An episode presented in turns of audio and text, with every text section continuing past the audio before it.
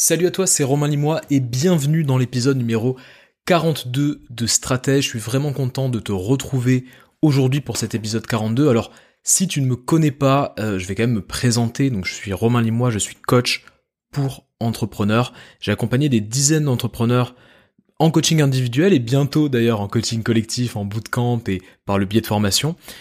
J'accompagne les entrepreneurs justement à augmenter leur chiffre d'affaires, je les aide à augmenter leur chiffre d'affaires, je les aide à clarifier leurs offres, je les aide à mieux prioriser, à séparer le superflu de l'essentiel, et je les aide à mieux structurer leur système. C'est ce que je fais au quotidien, donc je suis coach pour entrepreneurs.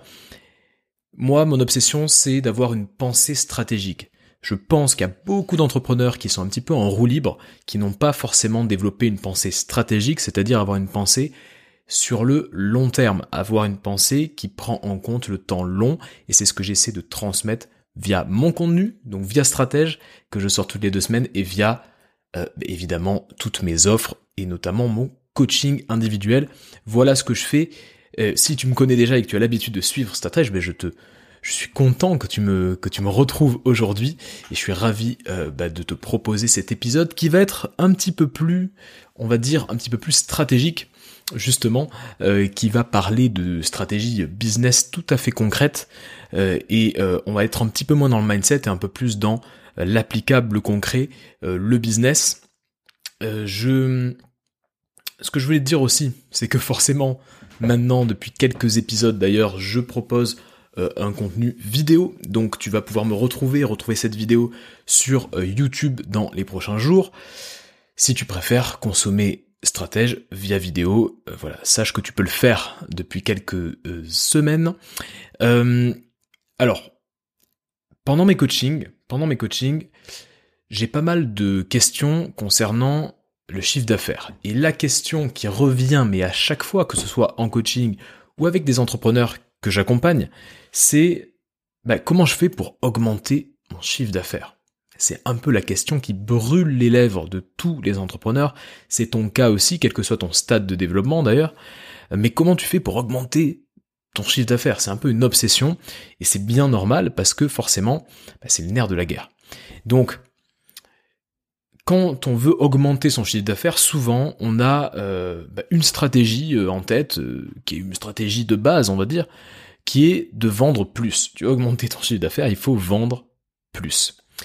Et ça veut dire quoi? Ça veut dire vendre à plus de clients, à plus de nouveaux clients, trouver des clients et leur vendre ton offre. C'est comme ça que tu te dis que tu vas pouvoir augmenter ton chiffre d'affaires.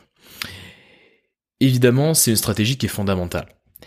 Et évidemment, on va parler de cette stratégie en long, en large et en travers, comment vendre plus, évidemment.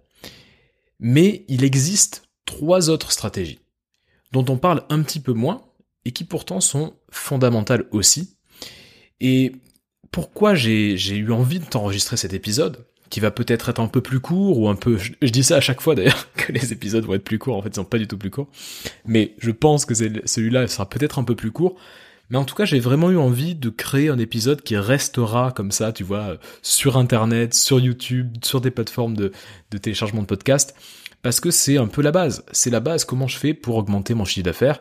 Il n'y a pas juste une stratégie, il y en a quatre, et moi j'ai envie de te donner cet outil-là, tu vois. Euh, mon objectif dans Stratège, c'est à la fois de te donner du mindset, euh, des punchlines, des idées qui peuvent te, te donner euh, envie d'entreprendre, te donner envie de développer ton business, te donner envie de passer un cap, quel que soit ton stade de développement. Mais j'ai aussi envie de t'outiller, de te donner des outils pour t'aider à développer ton business. Donc c'est important pour moi de te donner cet outil euh, qui est basique, mais qui est hyper important sur comment faire pour développer ton chiffre d'affaires. Alors ces stratégies que je vais te partager, elles sont très simples finalement. Tu vas voir, je, voilà, on va pas réinventer la roue, elles sont très simples.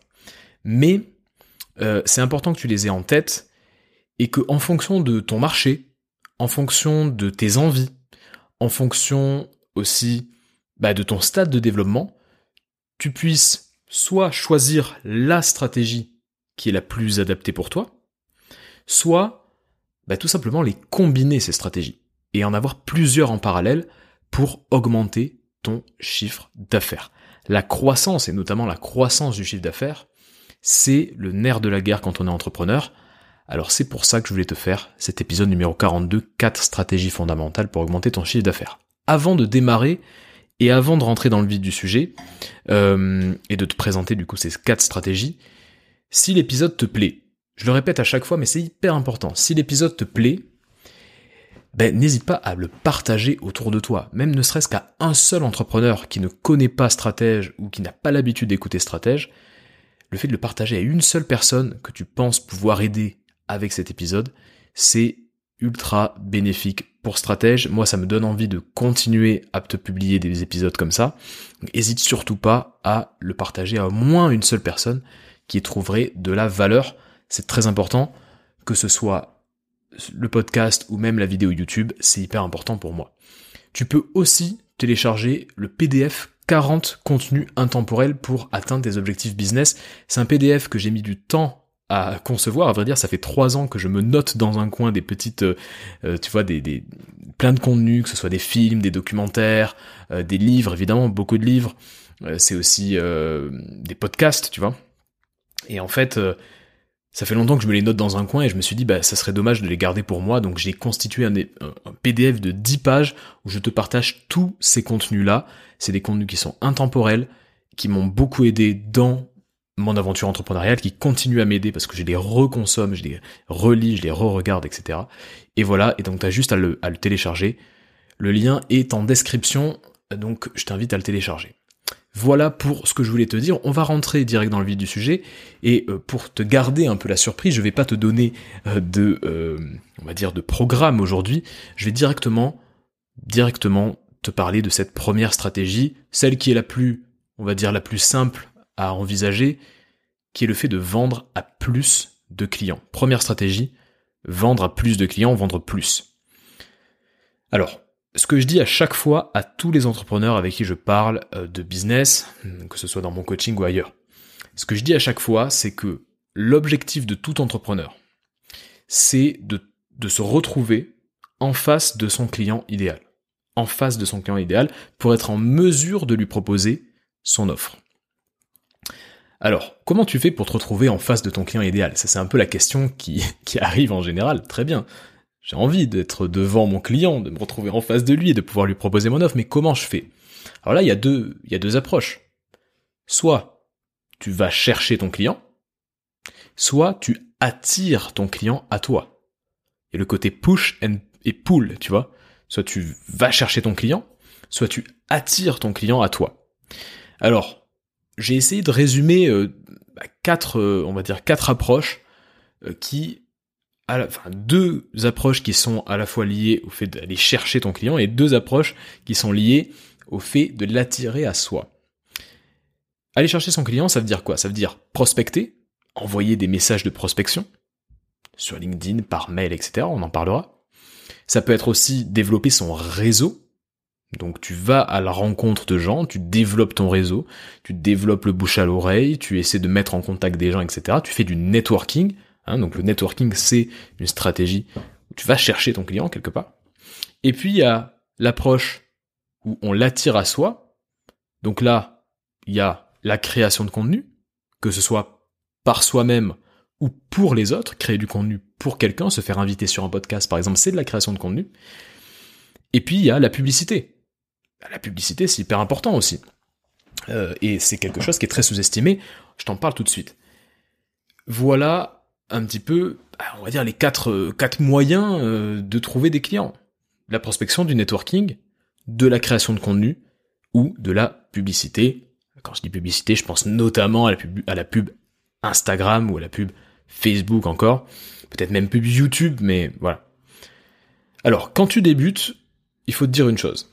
Quand tu débutes, si toi tu m'écoutes et que t'es, on va dire, dans la phase de 0 à 1, t'as pas encore stabilisé ton business, euh, j'ai quelques clients qui sont dans cette phase-là, si t'as pas encore stabilisé ton business, ça veut dire aussi que tu n'as pas d'effet de levier, ce que les Américains appellent le leverage. Qu'est-ce que c'est que le leverage? C'est tout simplement ce qui va te permettre, avec très très peu d'efforts, d'avoir énormément de résultats. Quand, par exemple, tu commences à avoir du succès entrepreneurial, tu vas gagner de plus en plus d'argent. Cet argent-là, tu vas pouvoir le réinvestir. Et donc tu vas le réinvestir pour justement te faire faire de la publicité, tu vas le réinvestir pour t'acheter des outils, tu vas le réinvestir pour te créer une équipe. C'est ça l'effet le, l'effet de levier. C'est-à-dire que tu vas gagner de l'argent et cet argent-là, tu vas le réinvestir, ce qui va te permettre de gagner encore plus d'argent, etc. Tout ça avec un effort qui est finalement assez minime. Donc tu n'as pas encore d'effet de levier quand tu débutes. T'as pas encore énormément d'argent, t'as pas encore une équipe derrière toi pour euh, bah, t'aider. Donc toi qui es solopreneur, si tu m'écoutes et que t'as peu de gens autour de toi, qui n'as pas d'employés ou tu ne travailles pas avec des freelances, la majorité des gens qui sont stratèges sont solopreneurs. D'ailleurs, la majorité des gens que je coach sont solopreneurs. Euh, ben voilà, demande-toi quelle est la stratégie que je peux adopter parmi celles que je viens de te partager, soit aller chercher ton client, soit l'attirer à soi. Quelle est la stratégie que je peux adopter, sachant que bah, il faut pas que cette stratégie elle soit trop gourmande en ressources, parce que j'ai pas de ressources.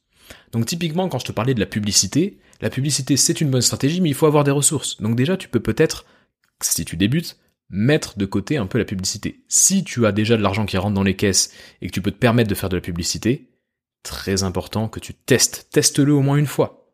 Teste-le au moins une fois. Deuxième chose. Mon avis, mon avis, c'est que dans cette euh, grande stratégie d'aller, euh, voilà, on va dire d'aller chercher ton client, euh, mon avis, c'est que la création de contenu, c'est peut-être la solution la plus long-termiste. Si tu vises un business sur le long terme, créer du contenu, c'est très très très long-termiste. Et moi, je pars du principe qu'en fait, on est là justement sur le long terme. Ton, ton objectif, c'est d'être pertinent dans 10 ans, dans 15 ans, dans 20 ans. L'entrepreneuriat, c'est pour la plupart des entrepreneurs, c'est pas une passade, c'est pas juste un, un voilà, euh, je dirais euh, juste une voilà une passade. C'est pas une passade. pour la majorité des entrepreneurs, bah, monter son business, c'est quelque chose que tu as envie d'envisager sur le long terme. Donc, la création de contenu, c'est très long-termiste. L'idée, c'est de devenir son propre média, devenir son propre média. Euh, il y a quelques années, c'était difficile de devenir son propre média parce que euh, ça coûtait cher de créer du contenu. Euh, et puis, si on voulait créer du contenu chez les autres, il fallait aller dans des médias mainstream, il fallait demander la permission d'avoir un article dans un journal, il fallait la, demander la permission d'aller bah, chercher, voilà, d'avoir un, un passage à la télé ou un passage à la radio, il y avait ce qu'on appelait des gatekeepers, des gens qui, qui te gardaient la porte, qui te disaient toi tu passes, toi tu passes pas. Tu voulais créer de la musique, il y a ne serait-ce que 20 ans, il fallait passer par les maisons de disques. Si, la maison de disques ne te validait pas, c'était impossible, impossible de euh, bah, d'avoir un succès euh, commercial. Aujourd'hui, sur YouTube, il n'y a plus de gatekeeper, tu vas sur YouTube et tu peux avoir déjà une base d'audience sans forcément passer par là. Tu le vois d'ailleurs dans le dans le, documentaire sur Orelsan sur Amazon Prime tu vois qu'Orelsan, il commençait déjà, c'était un peu le début de MySpace, les premiers réseaux sociaux, il a commencé à se créer un petit peu de l'engouement grâce aux réseaux sociaux. Ce mec-là, s'il était passé par euh, des euh, voilà par une une, une maison de, de disques, ça aurait jamais fonctionné, tu vois. Donc pour moi, la stratégie la plus long-termiste, c'est de devenir son propre média, c'est de créer du contenu. Euh, si tu veux en savoir plus sur comment créer du contenu, je t'invite à réécouter l'épisode numéro 7 de Stratège qui s'appelle Deviens ton propre média. Si tu veux changer de catégorie, deviens ton propre média, voilà comment s'appelle cet épisode numéro 7. Ça c'est sur le comment. On, pourrait faire des tonnes et des tonnes de contenu sur comment créer du contenu. Peut-être que d'ailleurs euh, j'en ferai. Mais voilà, euh, ce que je pense, mon avis, c'est que c'est quand même le plus long-termiste. La prospection, ça peut être aussi une bonne idée. La prospection, ça peut être aussi une bonne idée euh, parce que ça te permet de signer tes premiers clients assez rapidement. Par contre, la prospection, ce qui est, un peu problématique, c'est que la, prospection, c'est un peu inconfortable. Euh, donc, j'ai envie de dire, voilà, si tu te sens de créer du contenu, peut-être que tu peux opter pour la création de contenu et dans un second temps pour la prospection parce que tu auras des choses à partager, peut-être que tu auras déjà des gens qui, connaîtront ton nom via ton contenu. Et ce que je voulais te partager justement sur cette, euh, dichotomie création de contenu et, et, et prospection. Il y a une chose qui nous différencie grandement des Américains, c'est qu'en fait, le français, ou le francophone, il est fasciné par le monde des idées. On est fasciné par l'idée, par l'idéologie. Alors que l'américain, il va plus être fasciné par la performance, la transaction, l'argent aussi. C'est un petit peu caricatural, mais finalement c'est un peu ça. On est complètement dans une culture de salon. Tu sais, la culture de salon dans au XVIIIe siècle, il y avait des salons où les gens euh, échangeaient, faisaient des concours de poésie, etc. On est les héritiers, nous francophones, on est les héritiers de ce genre de culture-là, la culture du salon. Les Américains, pas du tout.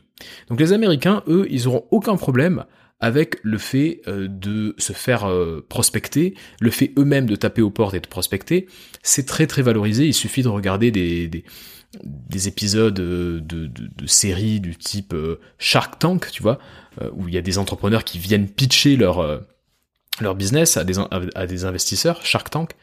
Bah dans Shark Tank, tu vois que les investisseurs, ils valorisent à fond euh, tu vois l'américain qui, qui va faire du porte-à-porte, qui va vendre des encyclopédies, qui va taper à la porte pour vendre son truc, etc.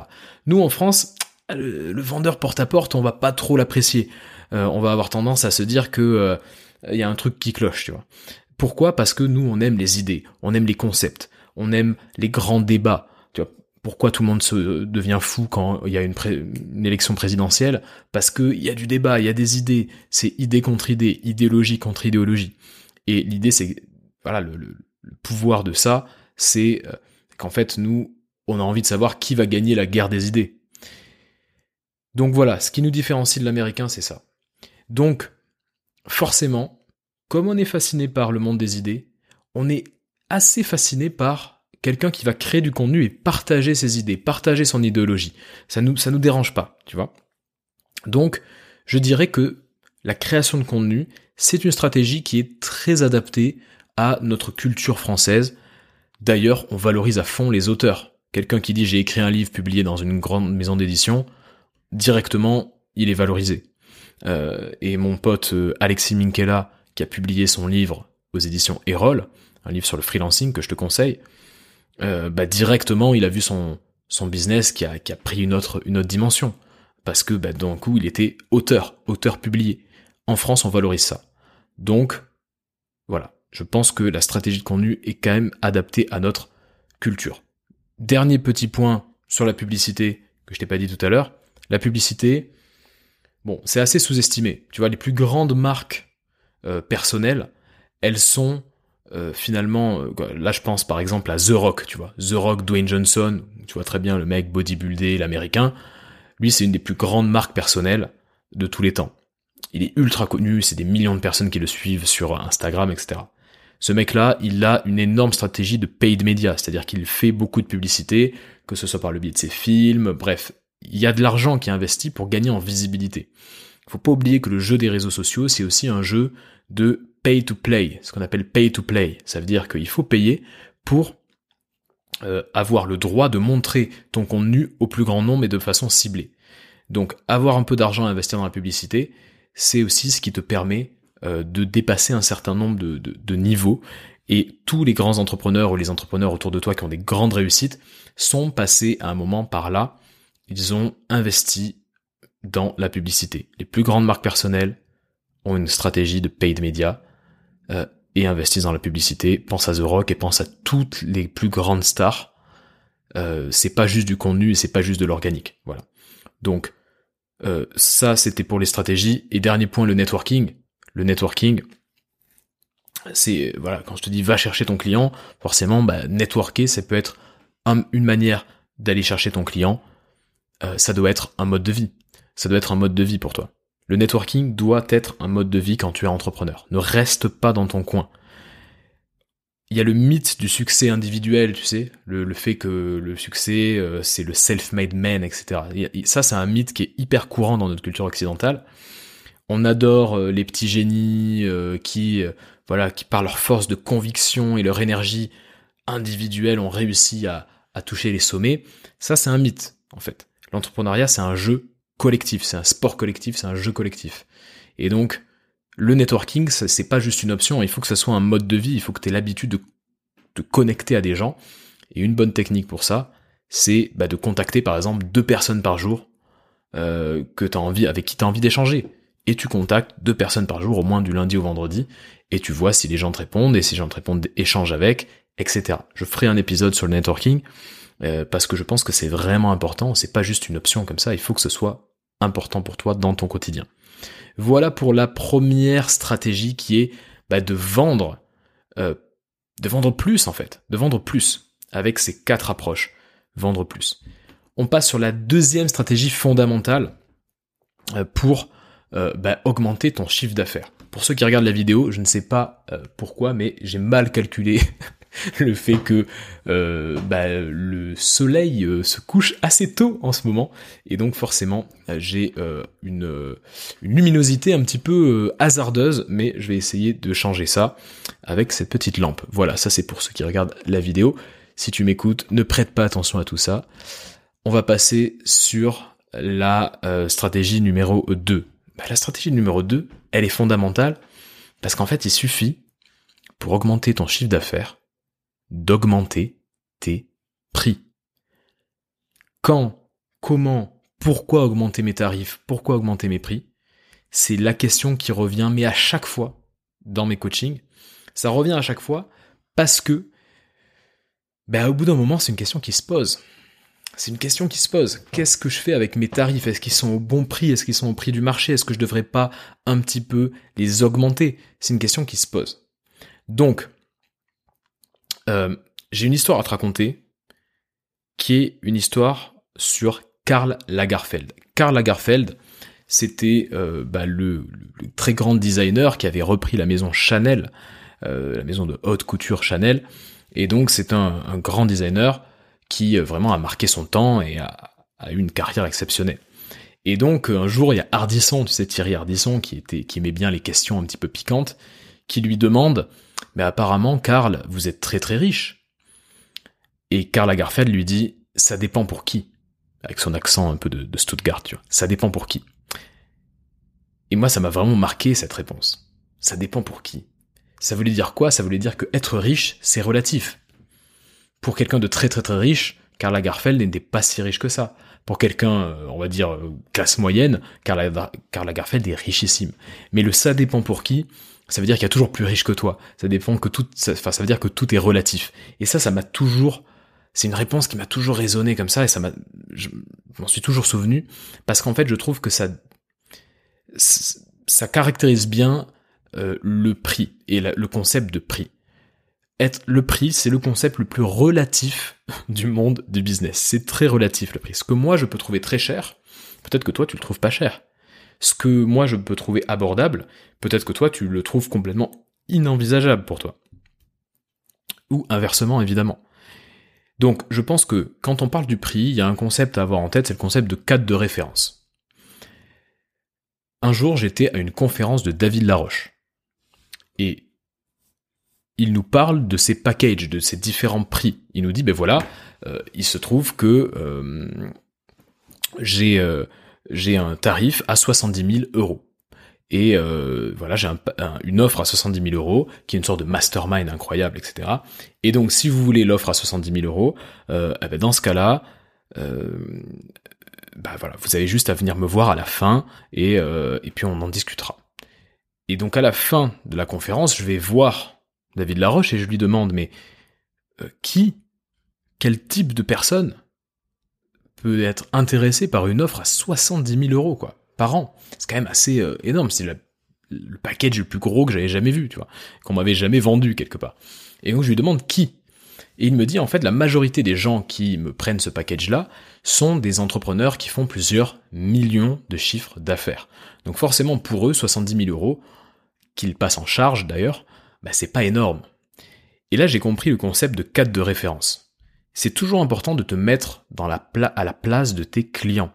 Quel est leur cadre de référence? Pas le tien. Quel est leur cadre de référence? Et c'est souvent le problème pour les gens qui débutent. Euh, quand tu débutes, tu te dis mais en fait euh, moi-même j'ai pas énormément de revenus, donc je vais pas euh, faire payer trop cher mes mes voilà, mes offres, mes prestations, parce que moi-même, je pourrais peut-être pas m'offrir ce genre de prestations. Et donc, en fait, au lieu de te mettre dans le cadre de référence de ton client, tu te mets dans ton propre cadre de référence, ce qui est une énorme erreur.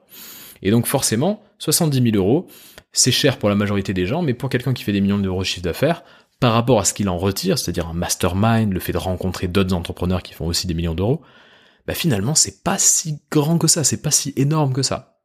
Donc toujours important de te mettre dans le cadre de référence de ton client. C'est vraiment la base de la base. Alors, la grande question, comment augmenter mes tarifs? Comment je fais Romain pour augmenter mes tarifs? La question, elle va te paraître bête. Enfin, la réponse à cette question, elle va te paraître bête. Comment augmenter mes tarifs En augmentant mes tarifs? Il n'y a pas de secret. Il n'y a aucun secret. Si tu as un tarif à 500 euros, eh ben, tu l'augmentes. Tu l'augmentes proportionnellement à, je dirais, au cadre de référence de ton client. Si ton client, bah, c'est quelqu'un de débutant, tu vas peut-être pas, tu vas peut-être pas lui quadrupler, je sais pas, ton, tarif, tu vois.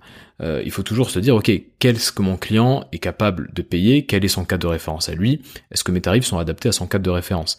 Mais comment augmenter mes tarifs? Ah bah, Il faut juste décider de les augmenter. Et je vais te dire une chose, personne ne te dira d'augmenter des tarifs. Personne aucun client ne va te dire écoute, euh, là je pense que c'est le moment, tu peux augmenter tes tarifs. Euh, là, je pense que tu ne fais pas payer assez cher. Personne te dira ça. Tu peux trouver des gens bienveillants qui te le laissent entendre, mais grosso modo, ça doit venir de toi. Alors du coup, comment euh, comment décider que c'est le bon moment pour augmenter tes tarifs? Je pense que le bon tarif, c'est celui avec le bon prix, le bon tarif, c'est celui avec lequel tu es à l'aise. Si tu as une prestation à 1000 euros et que tu n'es pas à l'aise de le passer à 1500 euros, c'est qu'en fait tu considères peut-être que euh, bah, ce que tu proposes ne vaut pas 1500 euros ou quelque chose comme ça. Peut-être que c'est faux et probablement que tu te, tu te racontes un énorme bullshit.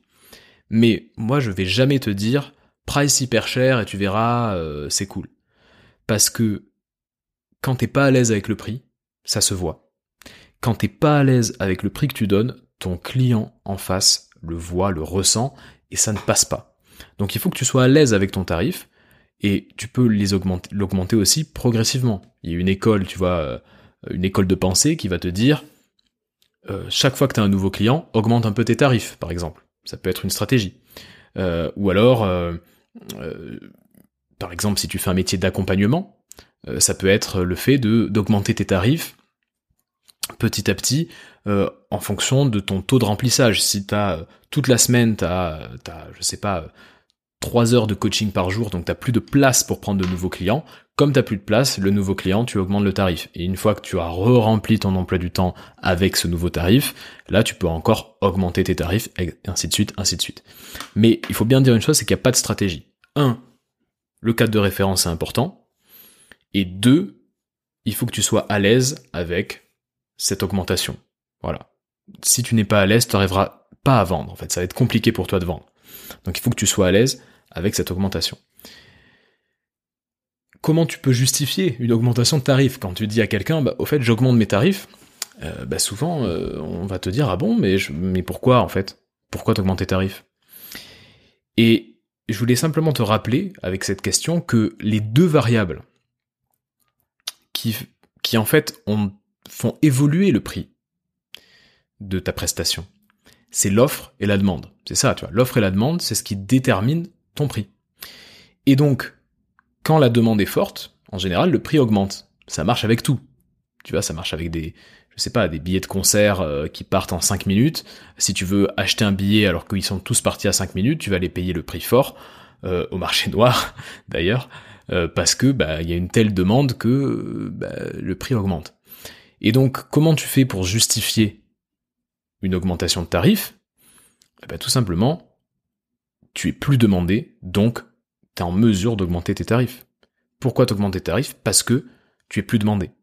Donc c'est quand même important de, euh, de justifier ton augmentation. Si on te le demande, si on te le demande pas d'ailleurs, ne t'embête pas. Mais si on te le demande, c'est toujours important de justifier en, te, en disant que tu es plus demandé. Il y a une plus grande demande pour ton, tes prestations et donc tu vas pouvoir augmenter tes tarifs.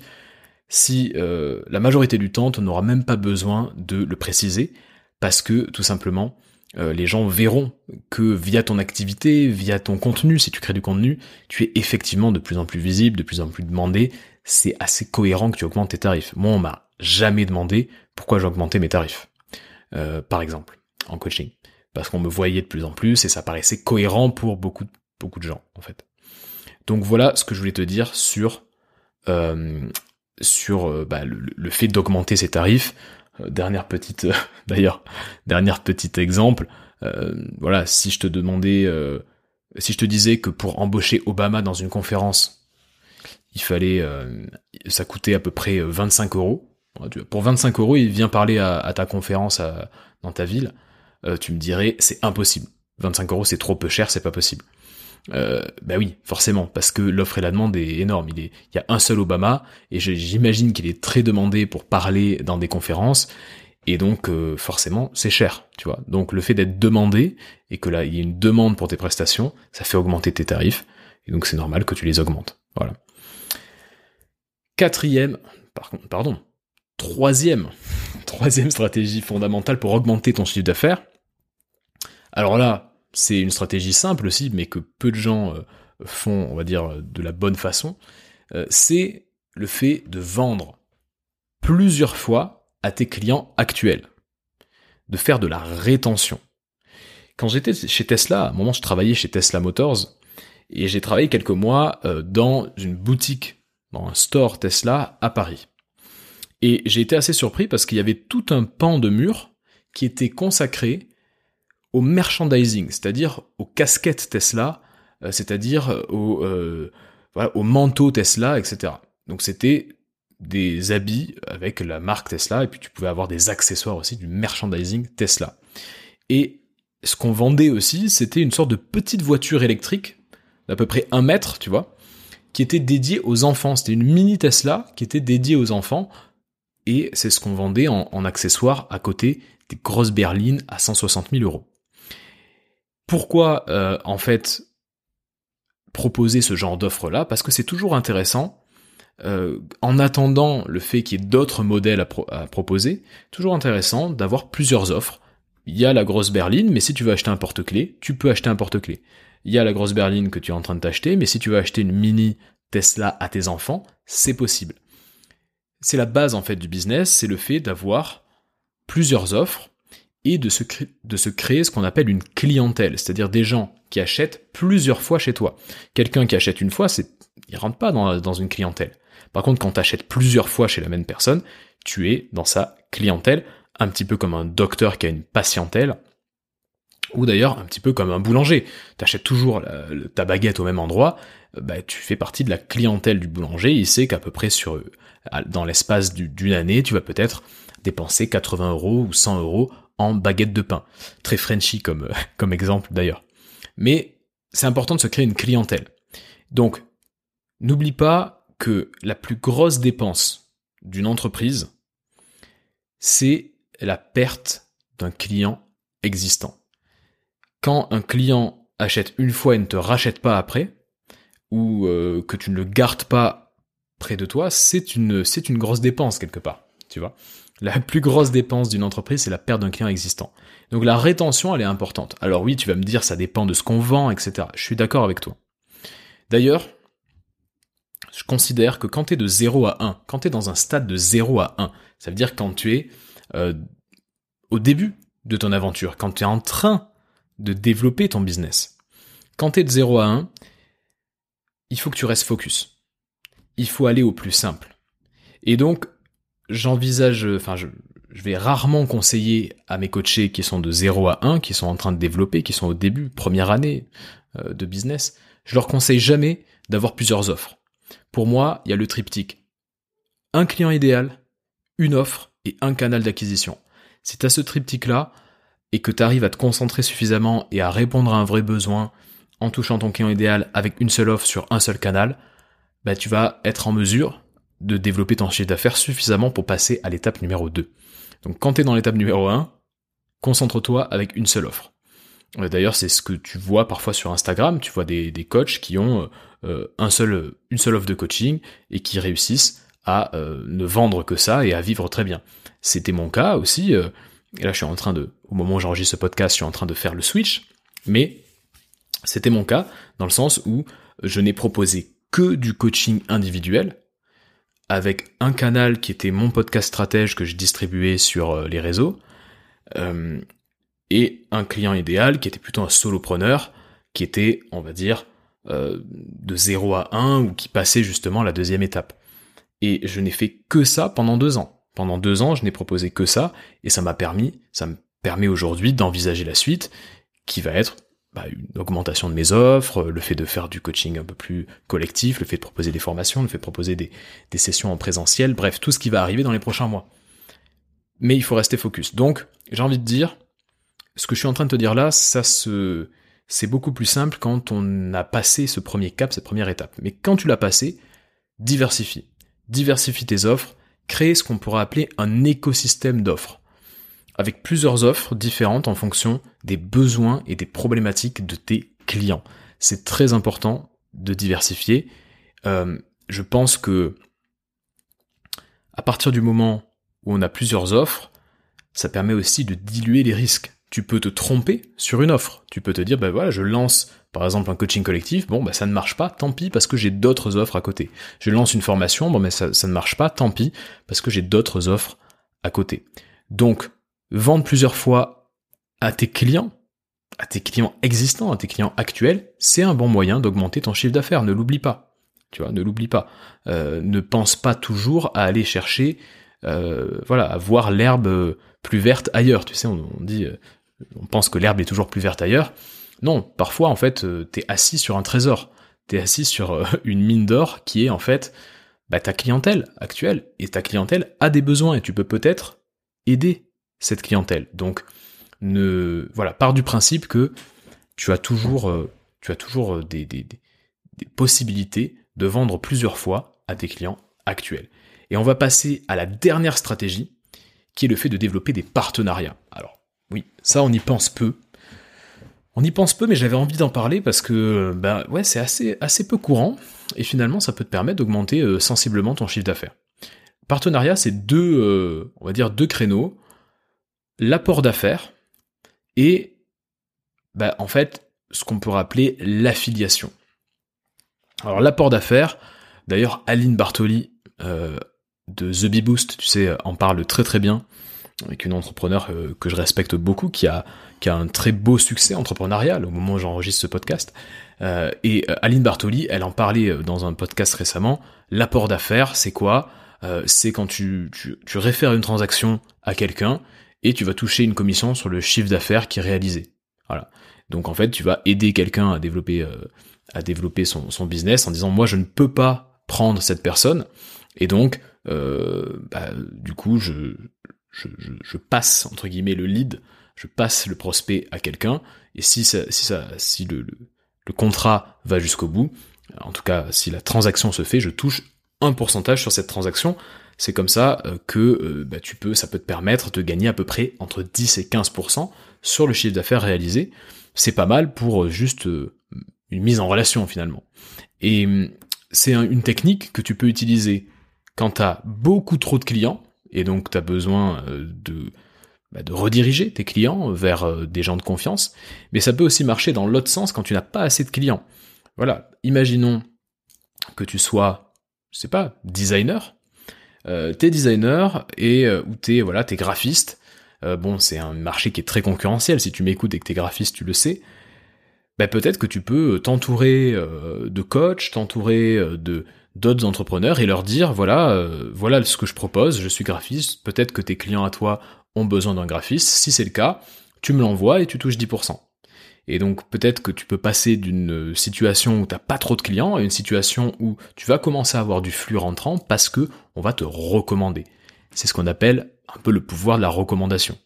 Donc l'apport d'affaires, c'est hyper intéressant et on y pense rarement. Pour faire de l'apport d'affaires, il vaut mieux faire signer un contrat. Euh, donc là, euh, voilà, tu passes par un avocat ou tu passes par un site qui te permet d'avoir un contrat d'apport d'affaires. C'est toujours mieux d'avoir des contrats pour tout d'ailleurs. Et euh, ça peut. Et ce qui est très important, c'est de faire en sorte que bah, si tu rediriges un client potentiel vers quelqu'un, il faut que le quelqu'un ait les mêmes valeurs que toi.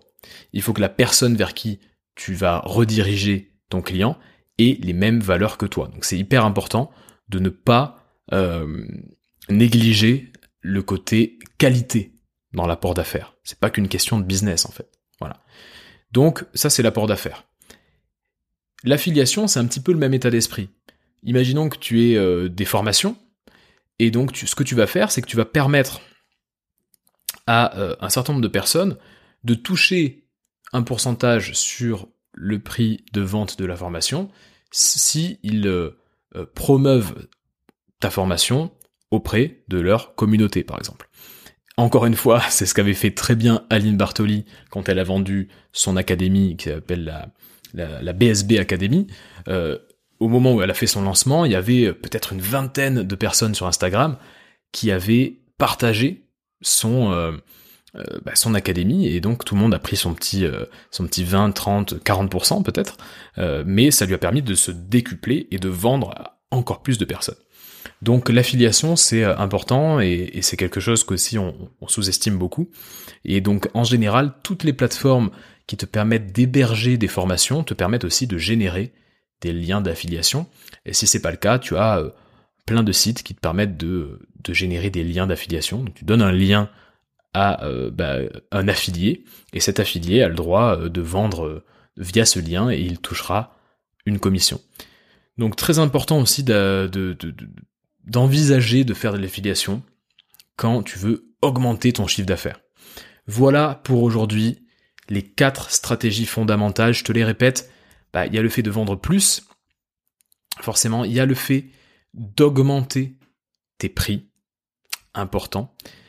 Tu veux augmenter ton chiffre d'affaires, tu peux vendre plusieurs fois à tes clients actuels, c'est-à-dire faire de la rétention client. Et puis, il y a la stratégie des partenariats. Faire des partenariats pour augmenter ton chiffre d'affaires. Voilà les quatre stratégies fondamentales. J'espère que ça t'a plu. Si tu es resté jusqu'au bout, tu fais partie des plus rigoureux qui ont la plus grande attention et je t'en remercie parce que c'est pas évident d'écouter 42 minutes d'un podcast. Donc je te remercie euh, bah, pour, pour ton attention qui est de plus en plus rare d'ailleurs, je le disais dans le podcast précédent mais c'est vrai. N'oublie pas que bah, au moment où j'enregistre ce podcast, je propose du coaching, donc si tu penses que c'est le bon timing pour toi, si tu as envie de te faire accompagner pour clarifier, d'un côté pour clarifier ta vision, clarifier tes offres, et de notre côté pour mettre en place une stratégie concrète pour atteindre tes objectifs, notamment de chiffre d'affaires, si tu as envie de te faire accompagner, contacte-moi ou va sur romainlimois.com et postule au coaching. Je prends un entrepreneur de plus par mois. Ça me permet de me concentrer euh, au mieux sur un petit nombre d'entrepreneurs. Donc n'hésite pas à me contacter et on en discute. Je te laisse pour cet épisode-là. Je te souhaite une excellente journée. À très vite.